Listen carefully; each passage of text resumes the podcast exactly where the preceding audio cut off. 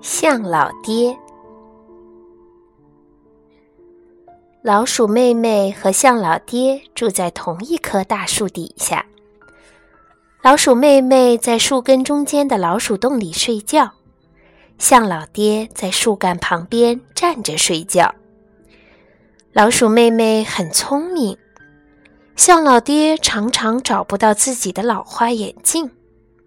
老鼠妹妹就在老花眼镜上拴了一根细绳子，把它挂在象老爹的脖子上。象老爹觉得这个点子真妙，虽然他就算戴着老花镜，眼前也是模模糊糊的一片了。不过，象老爹的力气还是很大，他总会在老鼠妹妹遇上危险的时候帮她一把。他也会带着老鼠妹妹去一些好玩的地方，高山呐，大湖啊，四处游玩。要是老鼠妹妹想靠自己的脚走到这些地方，可能要走好久呢。象老爹喜欢看着老鼠妹妹玩，就像看着一道无忧无虑的阳光。可他自己却不怎么玩儿，因为他总是觉得累。那些漂亮的风景，他也看过很多次了，所以。有时候，他宁愿闭着眼睛，去回忆自己的那些老哥们——大斑斑、老格汉。他们呢，早已经去了大象天堂。可能现在也该轮到他去了吧。一天傍晚，象老爹带着老鼠妹妹从湖边游玩回来。忽然，他拐上了一条奇怪的小路。我们这是要去哪儿啊，象老爹？老鼠妹妹问。过会儿你就知道了。象老爹回答。树林中，一条小路被绿叶覆盖得严严实实，可路面上那些被重重踩过的痕迹还是清晰可见。还记得我告诉过你的故事吗？每一只老象有一天都会去一个地方，那里叫做大象天堂。是的，我记得。老鼠妹妹说：“好啦，这就是我说过的地方。”随着向老爹的话音落地。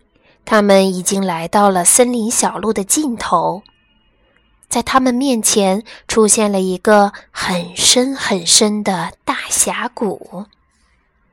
峡谷的另一头是另一座茂密的大森林，一眼望去无边无际。我的妈妈、爸爸都在那边了，我的哥哥、姐姐。和所有的好朋友也都在那边了。很快，我也要去那边了。这没什么好伤心的，那边是大象们最幸福的归宿。老鼠妹妹感觉心里沉沉的。她听过那个大象天堂的故事，可是她一点儿也不喜欢想起那个故事。忽然，象老爹惊慌地叫了一声，他看到了一件自己从来没有注意过的事情。老鼠妹妹问：“你怎么了，象老爹？”这时，他一抬头，也看到了象老爹看到的情景。原来是通往大象天堂的那座桥断了。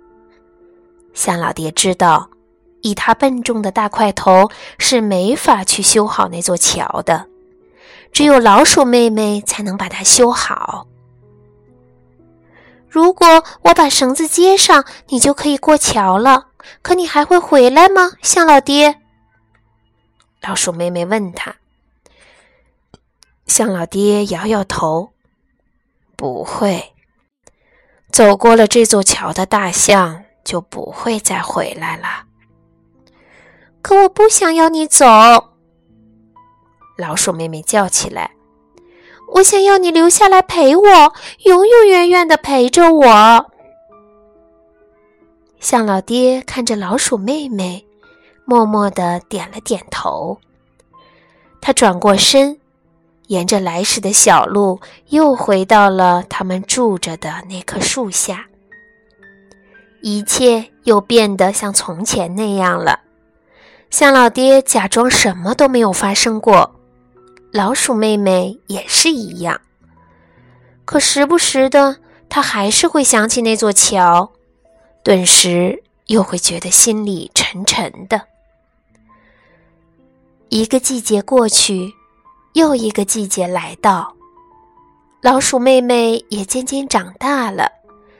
她开始带着象老爹散步了，她也学着为象老爹准备晚饭了。因为象老爹已经快要什么都看不见了，他还特别爱忘事儿，忘记了好多好多的事儿。还有他的耳朵也变聋了。老鼠妹妹要对着它大叫，才能让它听见一点点的声音。不过，他们还是在一起说说笑笑，度过了很多开心的时光。象老爹总是很小心，不让自己笑得太厉害，不然他会大声咳嗽的。终于有一天，向老爹又大声咳嗽了。而这一次，他压根儿没有笑。老鼠妹妹给他拿来了一条毯子，好让他晚上睡得暖和一点儿。可向老爹却靠在树干上，咳嗽的越来越厉害了。他不想吃东西，连老鼠妹妹给他找来的香蕉也不想吃，那可是他最喜欢的水果呀。我不饿，向老爹说，闭上了眼睛。这时，老鼠妹妹的心又开始往下沉了。她想起了向老爹对她说过的话：有一天，他会变得很老很老，会生病，那就是他必须离开的日子。不过，现在老鼠妹妹已经长大了，她不再像以前那样害怕独自一个人生活了。虽然想到向老爹要走，她还是很难过。可她知道，在另外一个世界，她的好朋友会感到更快乐。所以，她开始全心全意地干起活来。她干得又快又细心。他要把那座破桥修得结结实实，好让向老爹能安心地走过去。向老爹斜靠在那棵老树上，静静地等着老鼠妹妹回来。老鼠妹妹爬上向老爹的膝盖，就像他们以前玩游戏时一样。然后，他贴着向老爹的耳朵说了几句悄悄话。向老爹看上去一点儿都不吃惊，倒像早就猜到了什么似的，冲老鼠妹妹眨了眨那只勉强能睁开的眼睛。我就知道你会帮我的。就这样，向老爹坚定地走上了那座窄窄的小桥。别怕，那桥很结实的。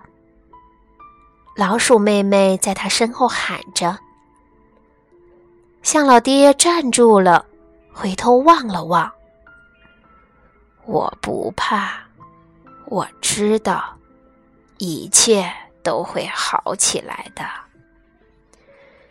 是的，一切都会好起来的。”老鼠妹妹轻轻的对自己说，然后。露出了一个浅浅的笑容。